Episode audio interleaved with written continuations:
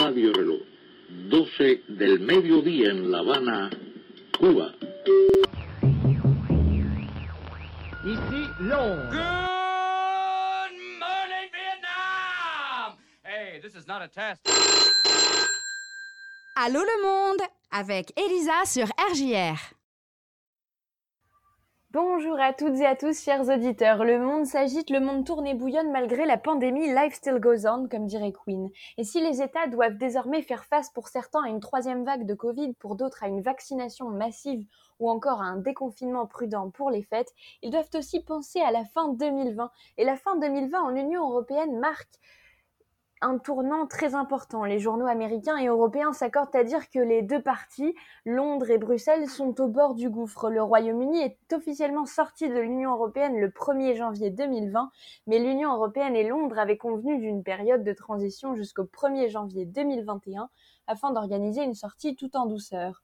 Le problème, c'est que la pandémie mondiale du coronavirus a ralenti les discussions et trois semaines avant la deadline, les négociateurs Michel Barnier pour Bruxelles et David Frost pour Londres se trouvent au pied du mur. Sur la table, trois sujets posent encore problème. Les quotas de pêche dans les eaux de la Manche, sujet brûlant pour le président français, les accords commerciaux et l'arbitrage des futurs différends entre l'Europe et les Royaumes-Unis.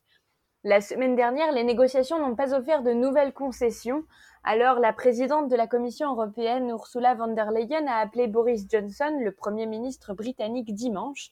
Ils ont convenu de rebattre les cartes sur la table cette semaine pour s'autoriser une dernière chance, un ultime effort avant 2021. Si les négociations n'aboutissent à rien, le Royaume-Uni devra quitter abruptement l'Union européenne sans plus aucun soutien puisque Joe Biden, le prochain président des États-Unis, est opposé au Brexit, craignant des conséquences dramatiques pour les deux parties de l'Irlande.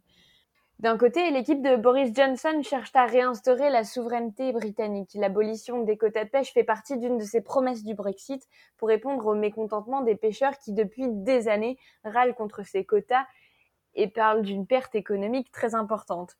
De l'autre, il y a l'Union européenne et surtout la France qui envisage de poser son veto si les quotas ne sont pas maintenus, craignant une nouvelle crise sociale en France et la montée du populisme pour l'élection de 2022.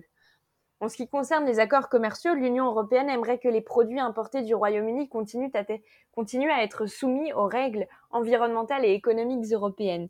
Outre-Manche, on souhaiterait plus un accord comme avec le Canada, un marché de libre-échange.